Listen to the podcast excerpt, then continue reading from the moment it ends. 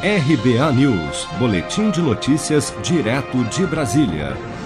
Contrários à retomada das atividades presenciais, associações e sindicatos de professores estão se mobilizando contra a volta às aulas em São Paulo após o governo João Dória liberar atividades de reforço em municípios que estão há mais de 28 dias na fase amarela do plano de reabertura a Federação dos Professores do Estado de São Paulo, o Sindicato dos Funcionários e Servidores da Educação do Estado de São Paulo, o Sindicato dos Professores do Ensino Oficial do Estado de São Paulo e o Centro do Professorado Paulista já haviam entrado com uma ação na Justiça para impedir as aulas presenciais no Estado.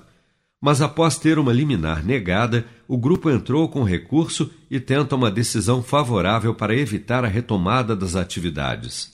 Um estudo realizado por pesquisadores de universidades de três países, entre elas a Universidade Federal do ABC, aponta que, mesmo seguindo todos os protocolos de segurança, a volta às aulas em São Paulo contaminaria até 46% dos alunos e professores após 60 dias de aula, como explica o professor de Políticas Públicas da Universidade Federal do ABC, Salomão Ximenes.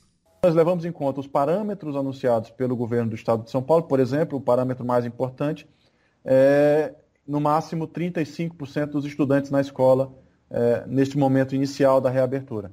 Na escola mais apertada, mais densa, é, o resultado ele é impactante. Né? O resultado é que em 60 dias de interação, 60 dias letivos, né, os estudantes, é, a gente teria uma taxa de infecção de, da ordem de 46% é, dos estudantes é, contrairiam o vírus, né, ou seja, e isso é muito preocupante porque aí tem uma relação também com os possíveis óbitos daí decorrentes. Né, mas 46% dos estudantes estariam infectados, considerando um único estudante infectado no primeiro momento e a entrada de um novo estudante infectado a cada semana.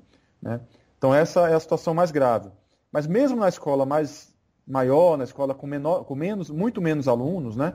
nós calculamos, por exemplo, 110 alunos somente numa escola grande, é, em 60 dias, 10% dos estudantes estariam infectados.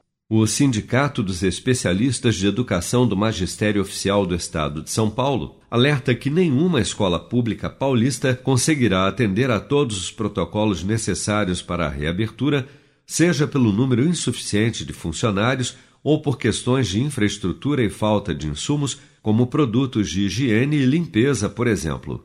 Se você quer começar a investir de um jeito fácil e sem riscos, faça uma poupança no Sicredi. As pequenas economias do seu dia a dia vão se transformar na segurança do presente e do futuro. Separe um valor todos os meses e invista em você. Poupe com o Sicredi, pois gente que coopera cresce com produção de Bárbara Couto, de Brasília, Flávio Carpes.